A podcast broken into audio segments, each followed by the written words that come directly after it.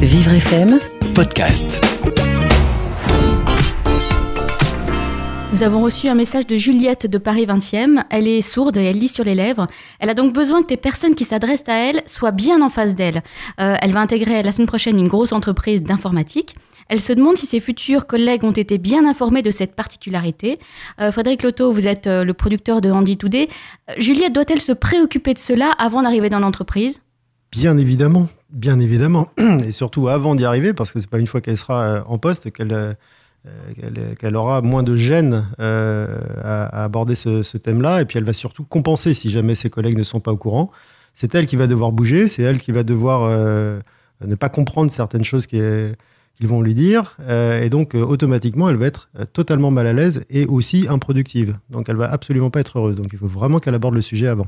On comprend bien que ça peut être très gênant, effectivement, lors de réunions d'équipe, quand euh, tout le monde se parle, on sait très bien tous euh, comment ça se passe, tout le monde se parle sans vraiment se regarder.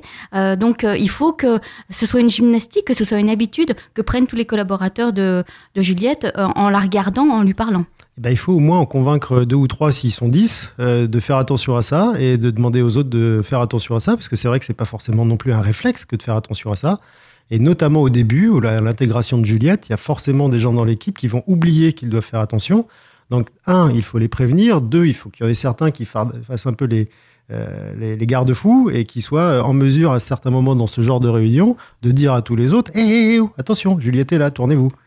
Voilà, ou l'interpeller euh, quand elle, euh, quand elle ne, ne regarde pas. Juliette, est-ce que tu peux me passer euh, euh, le dossier machin ou Oui, oui, oui, dans la vie quotidienne du, du travail. Après, c'est aussi à elle de, de le répéter régulièrement si jamais ça se passe pas bien et si elle voit qu'il y a, il y a des, des- certaines, de, certaines personnes de son entourage qui ne font pas attention. Et justement, effectivement, si au bout de quelques temps, ça ne se passe pas bien, elle se rend compte que, euh, que les collaborateurs font pas les efforts nécessaires et qu'elle s'en sort pas, elle doit aller voir euh, le, le- à chaque fois le, le- le recruteur, le responsable de la mission handicap. euh, Elle doit le signaler au manager, à la mission handicap, et il y a des opérations de sensibilisation qui sont mises en place par les entreprises dans ces cas-là, y compris en cours de route, pour euh, essayer de, de- de refaire prendre conscience aux gens euh, qui l'entourent qu'elle a besoin, euh, pour être aussi productif qu'eux, euh, d'une toute petite attention particulière.